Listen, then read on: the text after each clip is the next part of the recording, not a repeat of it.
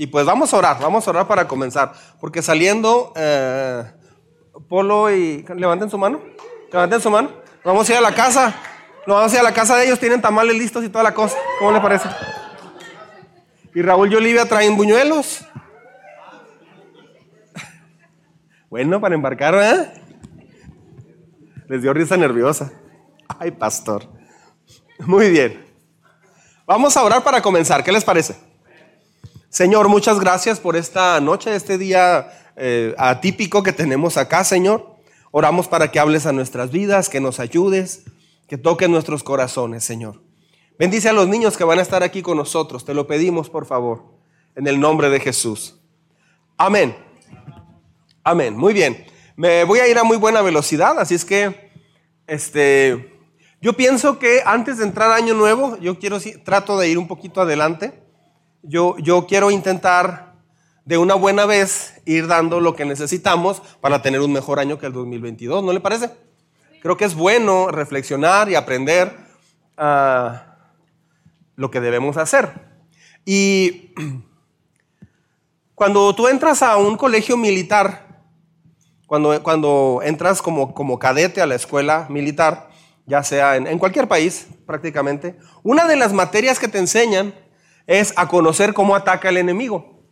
O sea, para poder ganar una guerra tienes que aprender cómo el enemigo se comporta, cómo el enemigo eh, que hace, de hecho, el, el, COVID se, ha logrado ir venciendo, no totalmente, pero ya, ya muy diferente a como era antes, ah, conociendo cómo actuaba este virus. Entonces, una de las cosas más importantes que debemos aprender a hacer es a saber cómo es que Ah, puede venir un ataque, cómo es que batallamos. Por eso el tema de hoy es qué determina nuestro futuro.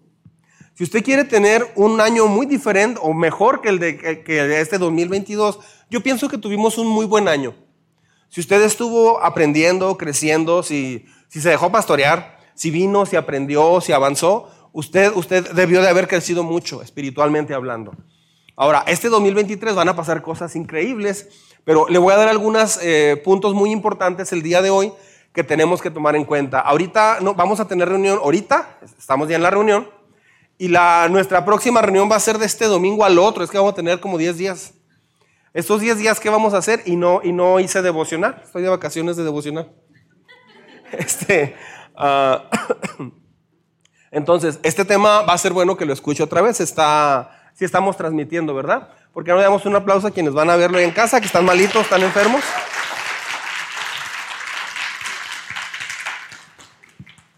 Ah, muy bien, las personas que nos están viendo ahorita, mándenos un mensaje, un saludo.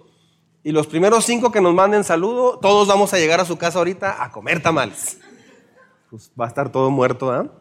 Ok, ¿qué determina nuestro futuro? O sea, ¿de qué depende que te vaya mejor este 2023? ¿De qué depende? ¿Dónde está el mayor problema? Dios, muchas veces, mucha gente diría, ¿de qué depende? Pues es que Dios nos bendiga. No, es que Dios te quiere bendecir o no. Dios sí quiere, pero nosotros tenemos una situación que tenemos que trabajar. ¿Qué determina tu futuro, nuestro futuro? O sea, ¿qué es aquello donde se marca un, algo bueno hacia el futuro o algo malo hacia el futuro? ¿Qué, es ese punto? Bueno, ah, Sígame acá. Vamos a ver los, los textos acá, porque quiero irme a buena velocidad. La Biblia dice en Proverbios capítulo 4, verso 23. Dice, juntos por favor, sobre todas las cosas, cuida tu corazón, porque este determina el rumbo de tu vida. Es nueva traducción viviente. O sea, porque este, o sea, el corazón, determina el rumbo de tu vida. O sea, ¿qué es lo que marca cómo te va a ir en tu vida? Muchas personas piensan que es su trabajo o, este, inclusive que es Dios. Muchos dicen, me fue mal, Dios no me ayudó. No, Dios siempre te quiere ayudar. El problema es que nosotros no hacemos algo que nos toca hacer. Entonces, sobre todas las cosas, cuida tu corazón. ¿Qué es el corazón? El corazón equivale exactamente a la mente. Mire, sígame. Marcos 22, 8. Marcos 2, 8. ¿Conmigo?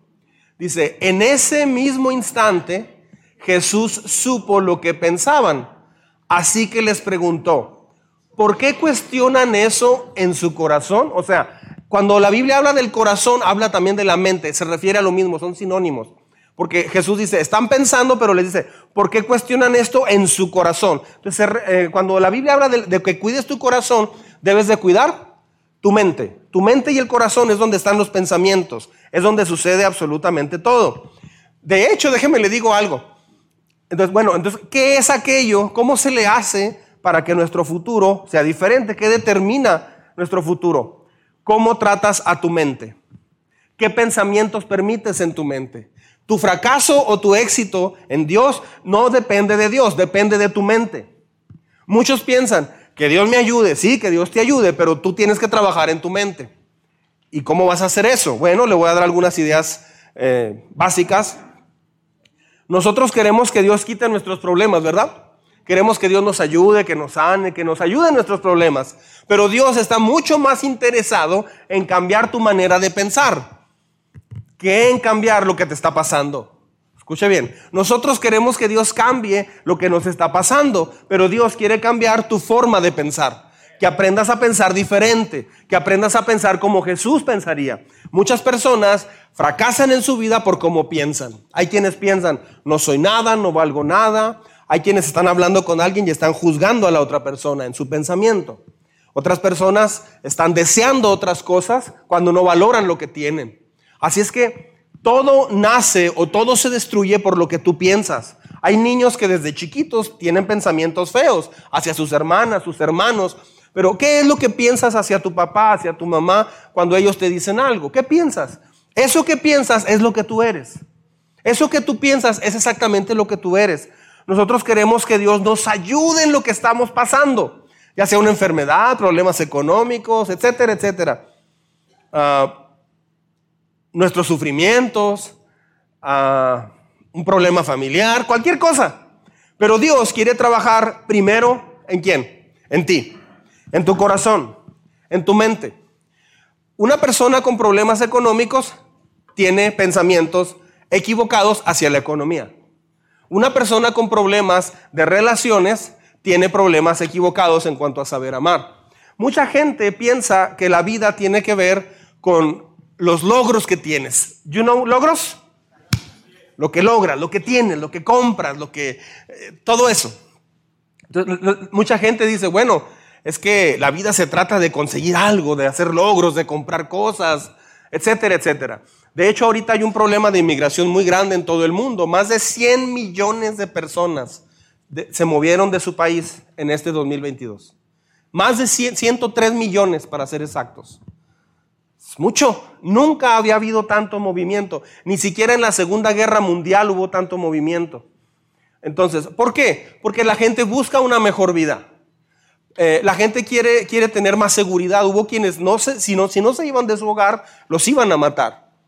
O iban a secuestrar a sus hijos. O no tenían que comer.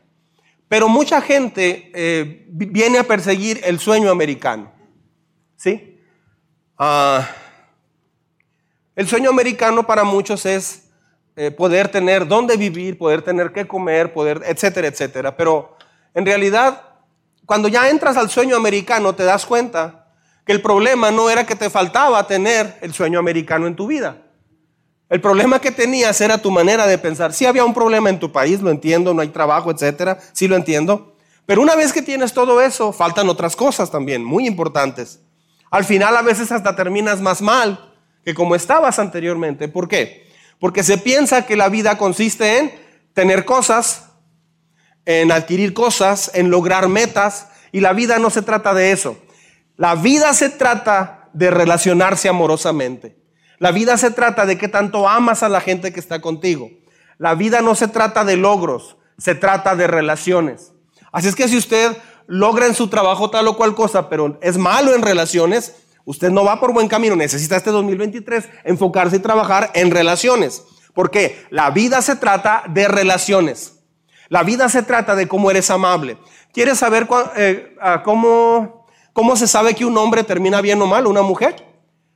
¿Qué tanto lo extraña la gente? Una persona difícil, una persona que es enojona, una persona que es respondona, una persona difícil, muere y hay personas que hasta descansan. ¿Por qué? Porque la vida se trata de relaciones, no se trata de logros. Aunque esa persona haya tenido muchos logros, si es una persona fea, no tiene, ah, no lo van a extrañar o no la van a extrañar. Entonces, Dios quiere trabajar en ti primero. No va a pasar una transformación en nuestro corazón hasta que no renueves tu mente, hasta que no renueves tu manera de pensar, hasta que tus pensamientos comiencen a cambiar. Las personas ah, tienen metas para este 2023 y, están enfocados en lograr esas metas. Dios no está enfocado en esas metas. Dios está enfocado en enseñarte a pensar diferente. Los que van a perder o quienes van o este, van a perder son los que se van a enfocar en sus metas, a como de lugar. Van a ganar los que se enfoquen en cambiar su manera de pensar. ¿Sí me explico? ¿Por qué? Porque el problema de las metas es la manera de pensar. Puedes lograr metas, pero destruir alrededor varias cosas. Entonces, ¿qué hacer? Hay cuatro razones que quiero compartir con usted. Ah, ¿Me ayudan a avanzarle, chicos, por favor? Número uno. Es, número uno. Cuida y administra tu mente porque tus pensamientos controlan tu vida. ¿Sí? Cuida y administra tu mente porque tus pensamientos controlan tu vida. Vimos ahorita el texto de Proverbios que dice, cuida tus pensamientos porque ellos controlan tu, futuro, tu, tu, vida. El poder de tus pensamientos tiene, tiene algo increíble para modelar tu vida. O sea, una persona que piensa algo va a llegar a ser eso que piensa. Tal vez aceptaste cuando alguien te dijo, tú no sirves para nada. Y hay gente que se cree eso. No, yo no sirvo para nada. Y hay gente que le duele, se siente triste y ahí se queda. Yo no sirvo para nada. Puedes aceptarlo o puedes mejor renovar tu manera de pensar. Hay gente que se queda con ese pensamiento. Sígame con mucho cuidado todo el mundo. Nadie se me distraiga. Un hombre o una mujer que sufrieron mucho de niños y de jóvenes. Los abandonaron, los golpearon, abusaron de ellos, les robaron, hicieron de todo. ¿Cómo le vas a ayudar a una mujer o a un hombre que dice que tuvo una vida muy triste, muy difícil? ¿Cómo le ayudas? La primera, lo primero que la gente dice, bueno, yo sufrí mucho, ayúdenme. ¿A, qué te ayudamos? Pues no sé, necesito ser feliz, necesito tener lo que no tenía, necesito conseguir lo que no conseguí. La persona piensa que eso es lo que necesita, pero no. La persona necesita aprender a pensar primero que no es la única persona que ha sufrido. Todos hemos sufrido de una u otra manera. No, pero yo he sufrido más. Entonces, ¿qué va a hacer? No, yo sufrí más que todos aquí. Yo sufrí gacho. Yo sufrí bien feo. ¿Y luego qué va a hacer con eso? No, yo sufrí bien feo. Déjeme le cuento. ¿Y para qué me cuenta? ¿En qué te va a ayudar pensar cómo sufriste en el pasado? Es que ahorita estoy batallando económicamente también. Bueno, hay algo que se llama trabajo. Aprenda a trabajar, aprenda a disfrutar lo que tiene. Pero si usted se la pasa pensando en cómo le fue en su pasado, no va a salir de ahí. Si usted tuvo una relación difícil y piensa solo en esa relación difícil y no piensa en lo que sigue, usted va a fracasar este 2023, se va a deprimir. Si aceptas ese pensamiento, aunque sea verdadero, ese pensamiento va a moldear tu vida, o sea, eh, va, va a hacerte pensar que eso es verdad. ¿sí? Número dos, Cuida tu mente porque tu mente es el campo de batalla del pecado. Cuando un niño comete un pecado, cuando un adulto comete un pecado, pecamos dos veces. Primero, lo piensas. Híjole, ¿me comeré esa paleta payaso? No es mía. Es de Lisbeth. ¿Me la comeré? No es mía. Es que a mí no me dieron. Y por, no, no, cierto, sí me dieron. Pero si agarras esa paleta payaso, no es tuya. Entonces primero lo piensas y luego después lo haces.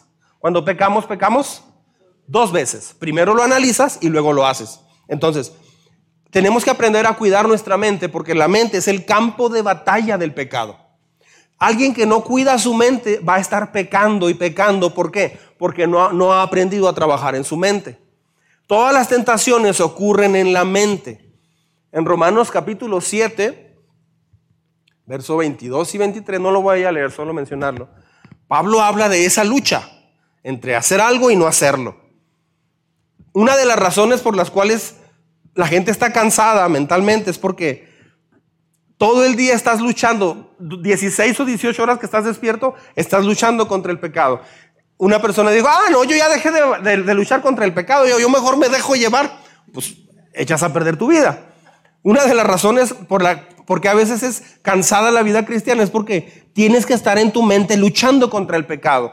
Cuando alguien deja de luchar, inmediatamente se está haciendo para acá. Es como cuando dicen, una persona va en sentido contrario en el, no sé, en, cuatro siglos. Y la persona va manejando y dice, ¿uno? Son todos. O sea, tú eres el que va en sentido contrario. Pero cuando ya vas así normal, ya vas con toda la corriente. Te debilita porque es muy intenso estar luchando en tu mente contra el pecado. Entonces, tu mente es la mayor posesión que tienes. Y Satanás quiere poseer tu mente. Satanás quiere que tengas pensamientos que no son correctos. Satanás quiere que pienses que eres egoísta, eh, Satanás quiere que pienses que, te crees mucho. Ah, yo me acuerdo cuando Lisbeth estaba chiquita, un día llegó de la escuela y le tuve que enseñar algo importante. Estaba en kinder ella, o en primaria, no recuerdo en qué año estaba, y llegó y me dice, papi, me escogieron para no sé qué, y dicen que, que parezco una princesa y que estoy muy bonita. Salió el papá. Este, y luego ya, más adelante, papi, dice la maestra que estoy muy bonita. Y me dijeron esto. Y tres compañeritos me dieron esto. Pues que en el Día del Amor le dieron como 15 regalos. Este, entonces, a veces los papás son tentados a decir, sí, mija, tú eres la princesa más hermosa. Llegó un momento donde Perla y yo pensamos, ¿y si ella sí se lo cree? Si ella cree que es la más bonita, porque hay mamás que le dicen, sí, tú eres la más bonita de toda la ciudad. No hay nadie tan bonita como tú. Y los papás piensan que eso es bueno. Eso es malo también. No le vas a decir, no, usted está re fea. No vas a hacer eso. No vas a hacer eso. Este, pero, pero tampoco la, saqué un 10 en matemáticas. Sí, mija, es que tú podrías dar clases, olvídate. Sabes mucho. Entonces, ¿Cómo, les ayudas? Tienes que saber cómo es tu hijo y usted tiene que saber cómo es usted, cuál es su, su, pata de palo. ¿You know pata de palo? O sea, la pata de palo, ya me metí en problemas. A bootleg. Pata de palo es cuando eh, no tienes la fuerza, no tienes la habilidad en una de, tus piernas. Eso se le llama pata de palo. Los piratas traen una, barba roja, trae una pata de palo. ¿Saben qué hacía barba? No, barba negra. ¿Saben qué hacía el pirata barba negra? Se ponía mechas de dinamita en la barba, así. Y cuando iba a pelear, se prendía las mechas. Entonces lo veías así, lo con, no sé si traía parche o no, pero se, delineaban los ojos. Estaba raro eso, pero bueno. Se delineaban así negros y lo caminaba así con su pata de palo, sus espadas, y le salía humo de las barbas porque estaban ardiendo las mechas. Eso, imponía mucho. Dicen los que lo los que supieron de él, que lo vieron en batalla, era horrible. Entonces, pata de palo, volviendo, pata de palo. Ah, no sé si Barba Negra traía una pata de palo, pero este es donde te pueden destruir. ¿Por qué? Porque no tienes la habilidad tan fuerte. Es como tu área débil, esa es tu pata de palo. ¿sí? Se le dice también talón de Aquiles. Sí, vea la de Troya y ahí se va a dar cuenta por qué. Eh, Satanás sabe que te debilita. él va a tratar de llegar por eso. Entonces, él va a querer manejar tu mente. Las personas que no saben controlar su mente. Una persona enojona es una persona que no sabe controlar su mente. Una persona que contesta feo, que no es agradecida, es una persona que no, no trabaja en su mente. ¿Sí? Número tres.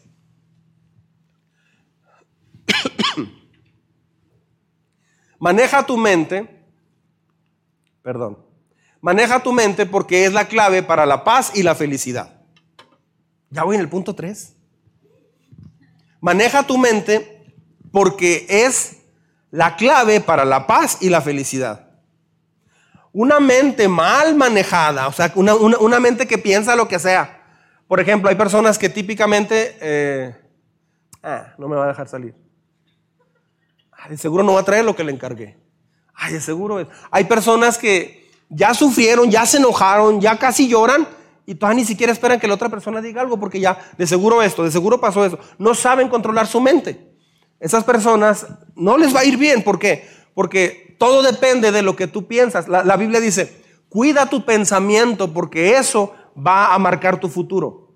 Lo que usted piensa va a destruirlo o a, o a guiarle. Una mente mal manejada produce mucho conflicto. Escuche bien.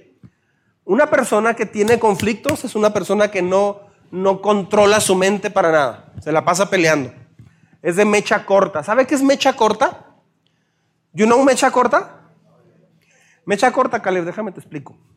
Mecha corta es que tienes, por ejemplo, un, un, cohete para tronarlo y traen un pedacito de cordón donde le prendes.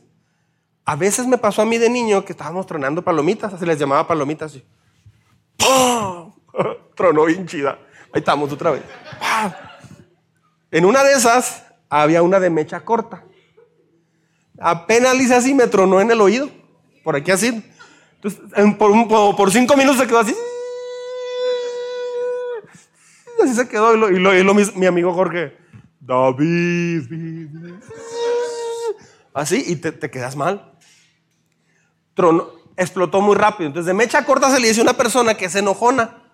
¿Sí? No vaya, no vaya a a alguien enojado en ahora en un año nuevo. Así, hubo mecha corta. No haga eso, pero mecha corta es una persona que se enoja muy fácil. Pero muy, muy fácil. Está todo bien y de pronto algo pasa. Yo me acuerdo que una, una persona me dijo una vez, perdónenos, pastor, no vinimos. Una familia muy grande. No vinimos, pastor, perdón. Oh. ¿Les falló el carro? ¿Qué, ¿Qué pasó? ¿Todo bien? No, pues es que nos estamos alistando todos. Eran como seis de familia. Ya todos adultos. Ni un joven, todos adultos. Ya nos, ponemos a alistarnos.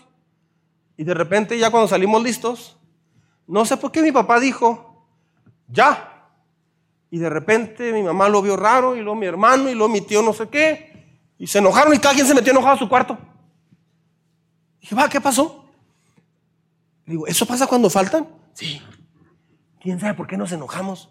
Le digo a mi mamá o a mi papá, ¿qué pasó? No, pues, ya ves lo que pasó. ¿Qué pasó? Pues ya ves. ¿Pero qué pasó? No, pues, no ves la mirada. O sea, entonces se levantaban, se alistaban y por cualquier cosa, ya, ya nadie iba a la iglesia. Entonces, gente de mecha corta, o sea, que no, que no pueden platicar, que no pueden hablar, este, se enojan muy fácil.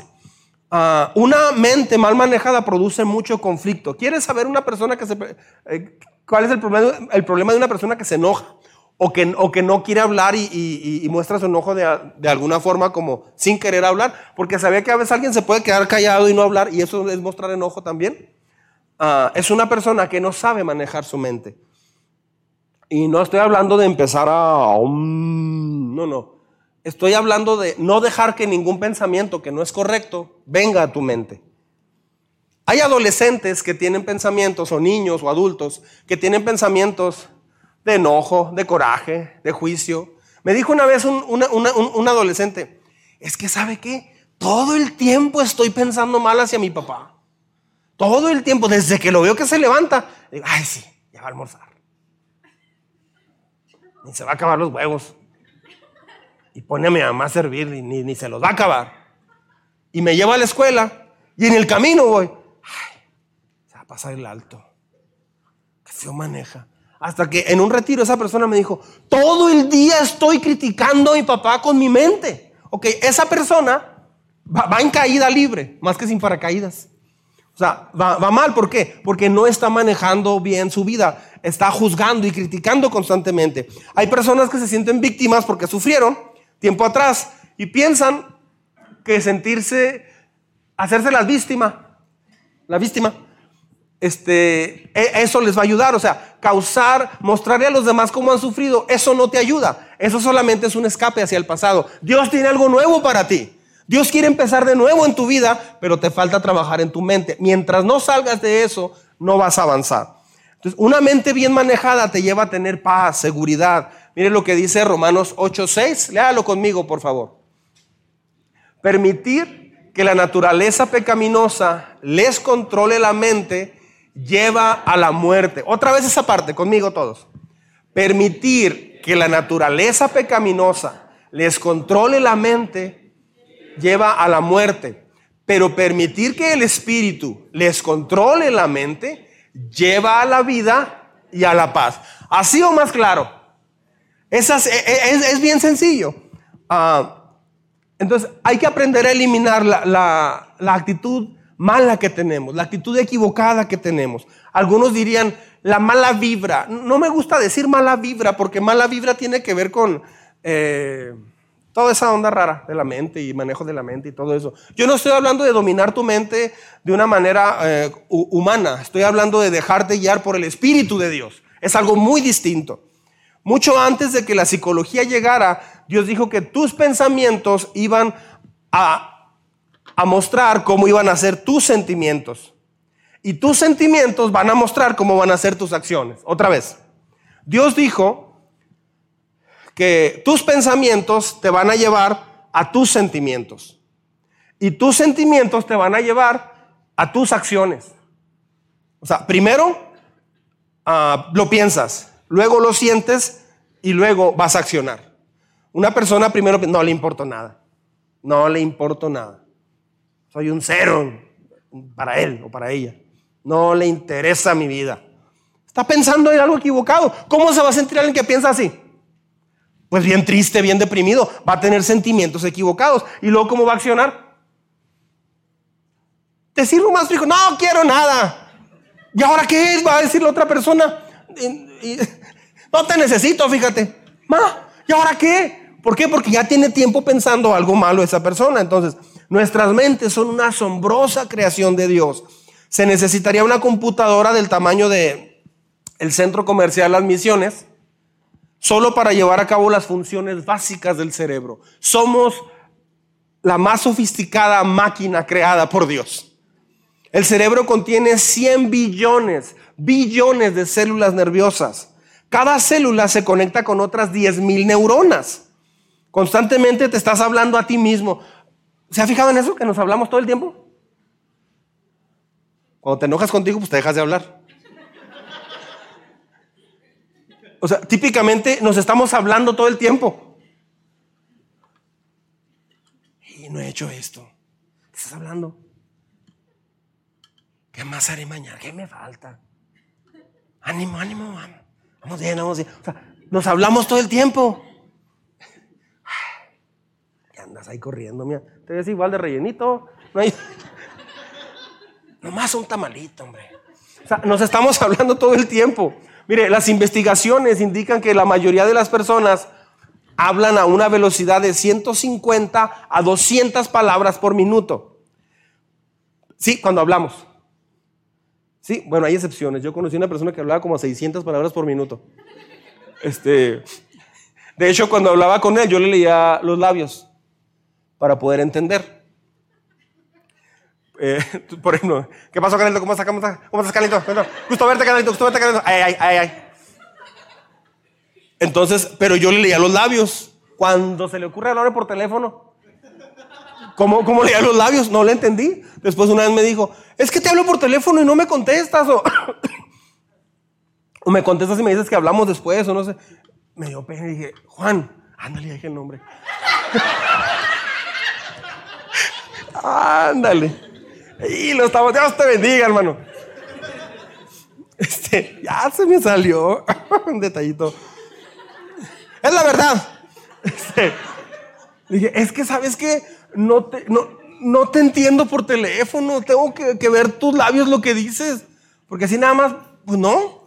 Este, un día me iba a dar un testimonio y me decía, no, yo hablo tremendote, tremendote, tremendote, tremendote, tremendote, yo hablo tremendote. el Espíritu Santo se movió bien padre, todo tremendo vas procesando todo, bueno. Pero típicamente hablamos de 150 a 200 palabras por minuto. Pero el diálogo interno, o sea, entre nosotros en, el pensamiento, puede ser de hasta mil palabras por minuto. O sea, es muy rápido, porque no tienes que pronunciar. Es muy, muy rápido. El problema es que todos nuestros diálogos internos a veces son, somos como ¿cómo diré? a veces actuamos como Job. Somos los primeros en desanimarnos. ¿A poco no? Somos los primeros en destruirnos. A veces somos los primeros en criticarnos. O a veces somos los primeros en aplaudirnos y decir que somos lo mejor que hay en el mundo. Eso también es muy dañino. Mire, Job 9:20. Vea cómo hablaba Job. Aún siendo inocente, me condenará mi boca. Aún siendo íntegro, resultaré culpable. O sea, ese es el típico nosotros a veces. Somos muy negativos. Somos nuestro peor crítico. ¿Se ha fijado en eso? Somos nuestro peor crítico. Siempre nos estamos minimizando. Entonces, si usted se minimiza, no estoy diciendo maximícese. No, no porque los dos extremos son malos. Por ejemplo, ahora, ahorita que es época de cocinar, este, si usted hizo algo, vamos a decir una, ¿cómo era esa? Una sopa conde, una crema conde. Eso hizo mi suegra, y ya lo dije. Sopa conde. Dije, sopa. ¿Alguien? Levante la mano, ¿quién ha oído sopa conde? Es que yo jamás lo había escuchado. Hubo alguien, ¿tú sí? Ok. Ah, no, ok. Hubo, hubo, alguien que estando ahí dijo, ah, ok, sopa, sopa conde. Dije, ay, me sentí así como que, no sé nada. Creo que fue Luli. Ah, sí, sopa conde. Pues es que esta es fresa, pero yo no. Sopa conde. Cuando llegamos a, la reunión, efectivamente, le dieron a las niñas de Esteban y Luli sopa conde, crema conde. Es crema de frijoles. O sea, esconde de condenados frijoles. Pero, pero este, bueno, esa fue mi deducción. Si es así, ¿verdad? Este, una crema de frijoles a la ciruele con le papé, con poquitas papas. Este, y ya. Y tortilla rayada. Y, ya, sopa con de, wow.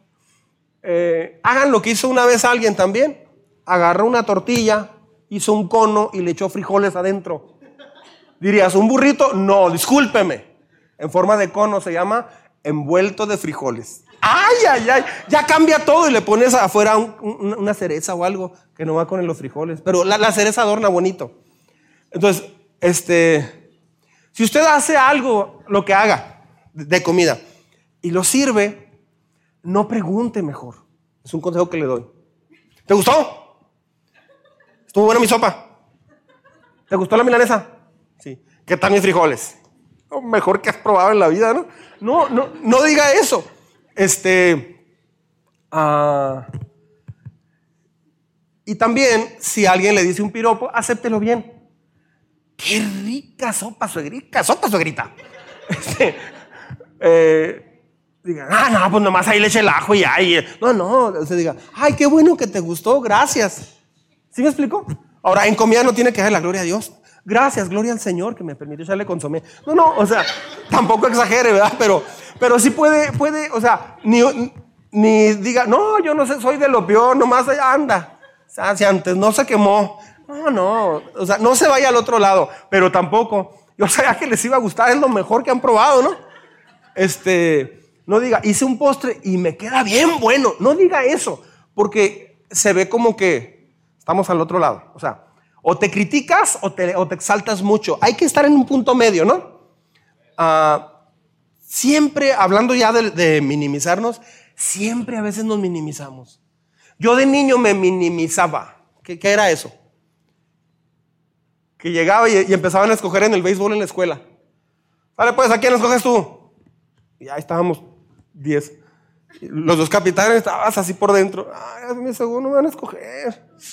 Y ya escogían a Pepe. Pepe se la pasa jugando. Y ya decía, ah, pues no tiene nada que hacer, está jugando y él es muy bueno.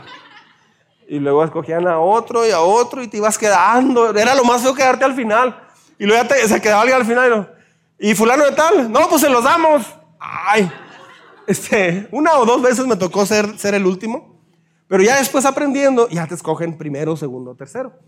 Pero a veces en ese momento piensas, sí, yo sabía que a mí no me van a escoger no me van a escoger. A mí no. A mí no. Sí. Entonces, hay gente que se pone mejor a pensar mal para si le sale bien, ya, ya la hizo. Ya no le fue tan peor. pero no ayuda. Sí, pues que estoy feo. Sí, estoy feo. Ya nomás. Feo, ojeroso. No se critique, no ayuda. Eres creación de Dios. Cuando haga algo, no lo, no lo critique. Yo, yo he tenido que trabajar en esa área. A veces, yo, yo he comentado que a veces, después de un domingo en la tarde de predicar, yo paso algunos minutos, ya sea esa noche o al día siguiente, así como que, ah, pude haber hecho esto otro. Y, y, ahí me, me, me, me me entristezco, me analizo, a veces hasta me deprimo un poquito y hablo con Dios y ya Dios me consuela. Porque siempre digo, pude haber hecho esto mejor, pude haber mencionado esto para que ayudara a la gente a esto, así. O sea, analizo mucho. Pero a veces se desanima uno. ¿Le ha pasado? Entonces, debemos de cuidar lo que pensamos. Enfóquese mejor en lo que Dios quiere hacer en su vida, no en lo que usted le está saliendo mal. No conozco mejor antídoto para la baja autoestima que leer la Biblia. La Biblia te dice quién eres. Si te crees mucho, la Biblia te baja. Y si te crees que no sirves para nada, la Biblia te levanta.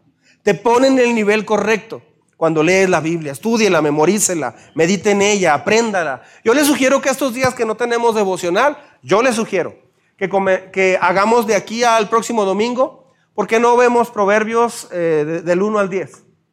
O sea, de capítulo 1 al capítulo 10. Empieza por el capítulo 1 mañana, por ejemplo. Proverbios 1. Todo el capítulo. Y así cada día, léalo en familia si puede. ¿Ok? Cuarto punto. Sí, cuarto punto. La mente es tu órgano más vulnerable espiritualmente. es el último punto. La mente es tu órgano más vulnerable espiritualmente.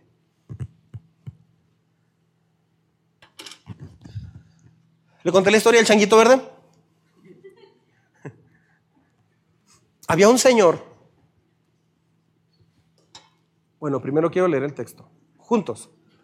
Huye de las malas pasiones de la juventud y esmérate en seguir la justicia, la fe, el amor y la paz, junto con los que invocan al Señor con un corazón limpio. Ok. La tentación comienza cuando el, diablo quiere captar tu atención. Cuando el diablo capta tu atención, incrementa tus emociones. algo te gusta o no sé. Ah, entre más te enfoques, escuche bien, yo no quiero hacer eso. Yo no quiero hacer eso, yo no quiero hacer eso, eso no, eso no. Más vas a perder, o sea, más te vas a enfocar. Cuando alguien dice, ya no voy a tomar, o ya no voy a enojarme, ya no voy a enojarme, ya no voy a enojar, ya no me enojo, ya no me enojo, ya no me enojo. ¿Qué es enojarse? De hecho, ya hasta se me olvidó. Ya no me enojo, ya no me enojo. ¿Qué estás haciendo? Nada, ¿por qué? O sea, este, entre más te enfocas en algo, más te, más te captura ese pensamiento. Termino con esta historia. Un hombre rico allá en Medio Oriente ah, llegó a un mercado allá por el año 1800 y, y en ese mercado, en el medio del desierto, estaba un señor y, lo, estaba rodeando mucha gente, pero mucha gente. Y este señor llega y se asoma, el hombre rico llega y se asoma, y está en medio un, un hombre que decía, entonces agarro el cántaro, agarro tierra, le echo tierra al cántaro, lo muevo y lo vacío y salían monedas de oro. Todo el mundo se quedaba así. Vea usted, está vacío y se los enseñaba a todo el mundo, tenía una abertura grande. No hay nada, meta la mano, niña. Está el niño. No hay nada. Ahora, otra vez, agarro tierra, le echo tierra, lo agito, lo volteo y salían monedas de oro. Ah, pues todo el mundo bien asombrado, aplaudiéndole. Total que ya se acabó el show, le dieron ahí dinero y todo. Y se va el hombre caminando y lo alcanza el hombre rico. Oye, compro tu cántaro. Te lo cambio, te lo cambio por mi PlayStation.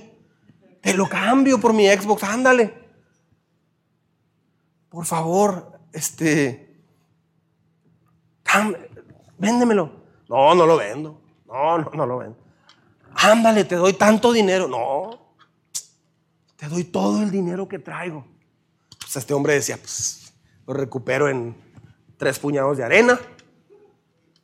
Ándale, pues te lo voy a vender. De veras, sí. Y le da oro que trae, le da mucho, todo el dinero, le da tres, eh, tres camellos que compró baratos, ya se los entrega. Y le dice, entonces nomás le echo la tierra y ya. Dice, no, hay un truco. En lo que le echas la tierra, no puedes pensar en un changuito verde. ¿Es en serio? ¿Sí? Si piensas por un momento en un changuito verde, no va a salir oro, va a salir pura tierra. ¿Es en serio? Sí. Fácil. Hasta le dice, está fácil. Y ya, se fue. Changuito verde, por favor.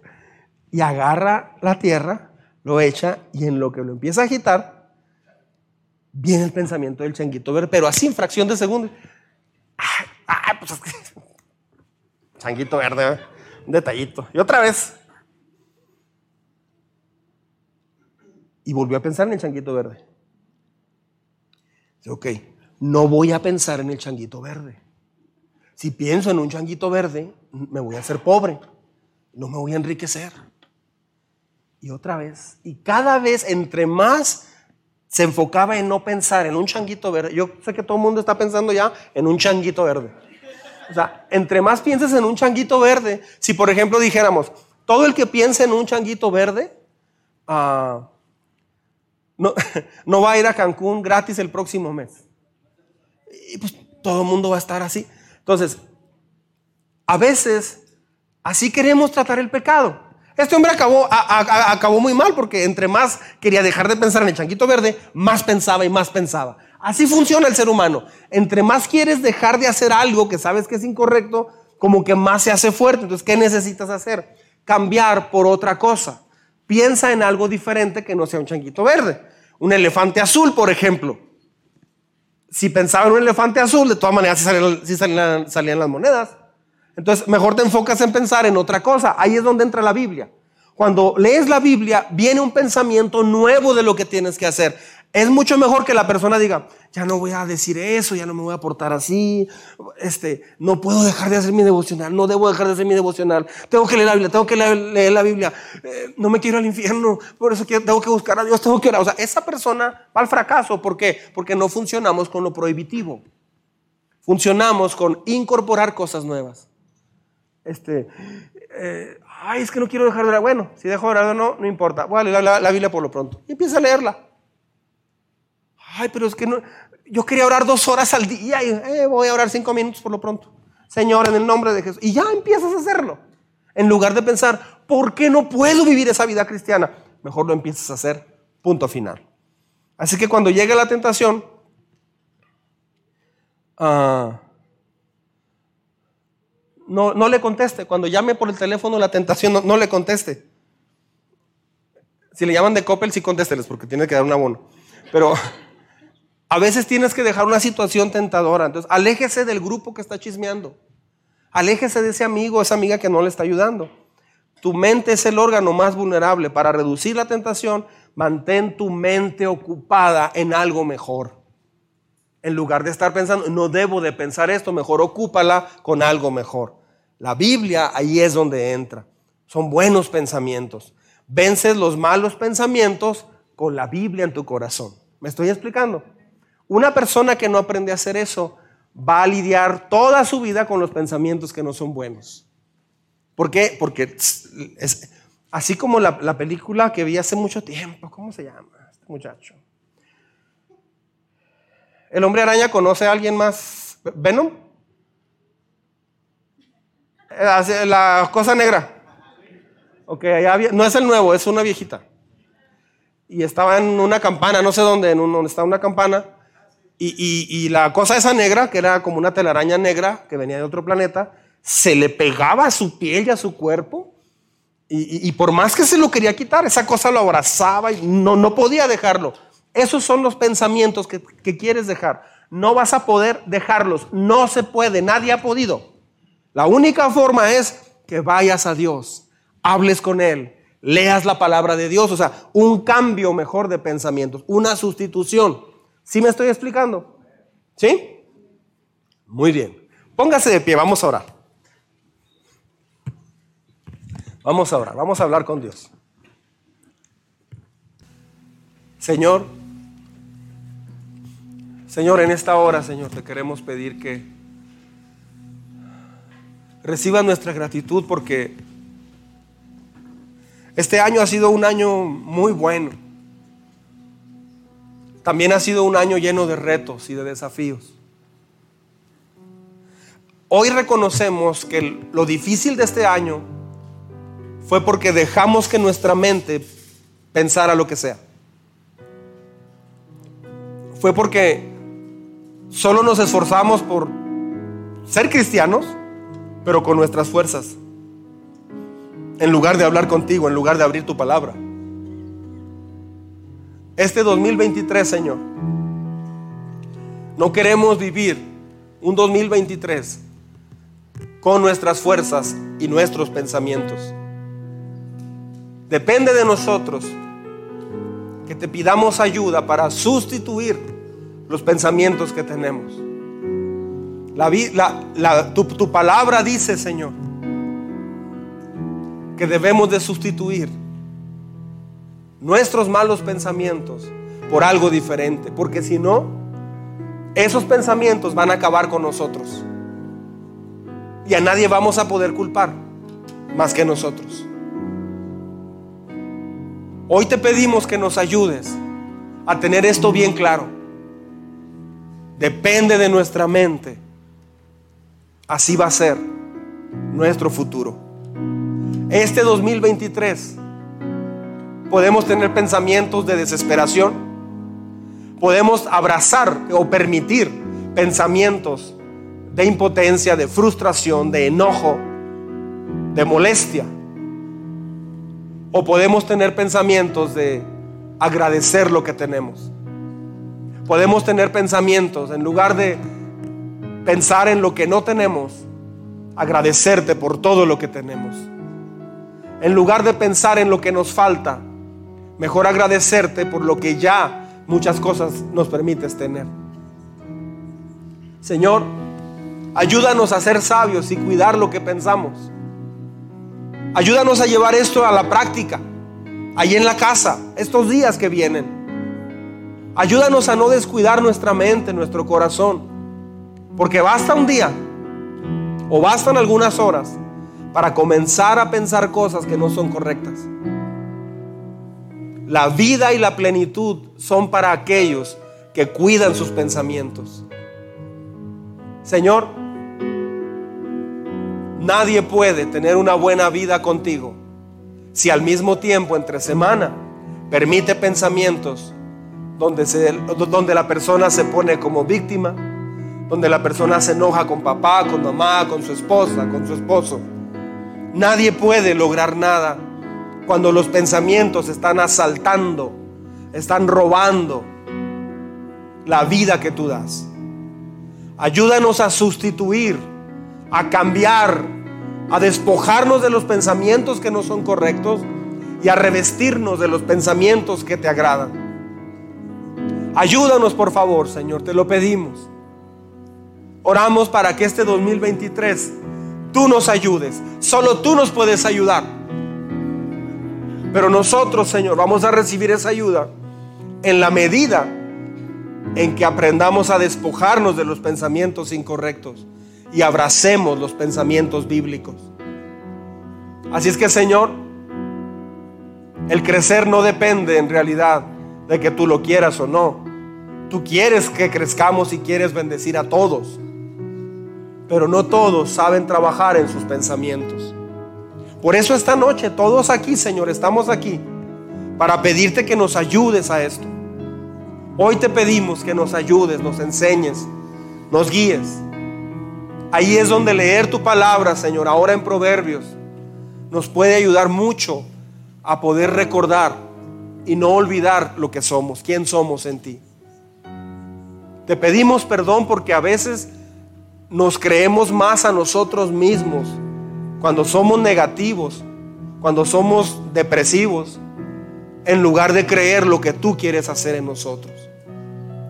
¿Cómo es posible que nos creamos más a nosotros que a ti? quien nos dio la vida.